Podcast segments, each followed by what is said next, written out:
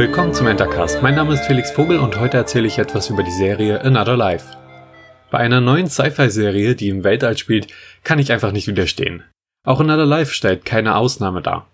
Doch schon nach kurzer Zeit war mir bewusst, dass mir dieses Weltraumabenteuer noch weniger Spaß machen würde als der Crew der Salvari. Diese muss eine lange Reise bestreiten, um in einem anderen Sternensystem Kontakt zu Aliens aufzunehmen. Diese haben nämlich offenbar ein Artefakt auf die Erde geschickt und keiner weiß genau warum. Das Problem sind dabei weder das relativ schön gestaltete Interieur des Raumschiffs oder die mittelmäßigen Effekte. Vielmehr leidet die Story daran, dass nahezu jeder Charakter andauernd dumme Entscheidungen trifft. In einer guten Geschichte werden den Helden Hindernisse in den Weg geworfen. In Another Life hingegen verursacht einer nach dem anderen katastrophale Probleme. Es wirkt so, als ob niemand an Bord der Zarari auch nur einen einzigen Eignungstest absolviert hätte, und ich frage mich, warum die Regierung einen solchen Trupp für den Erstkontakt ausgewählt hat. Zumindest der Grundaufbau rund um das Alien-Artefakt hat auf mich für einen Großteil der Serie halbwegs solide gewirkt. Doch auch dieser wird zum Ende hin zugunsten eines billigen Plot-Twists verworfen.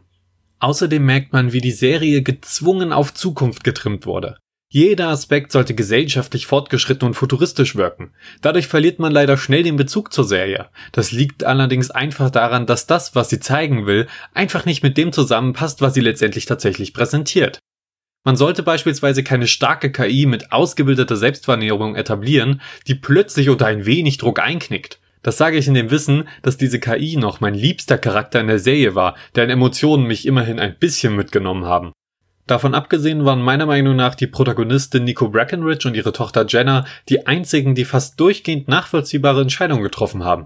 Es ist fast so, als ob Nico nur durch die Dummheit aller anderen zur Heldin gemacht werden sollte.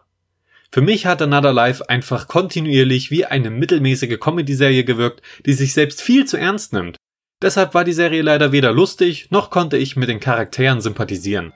Da hilft es mir leider nur wenig, dass die Serie im Weltall spielt. Bis bald, euer Felix.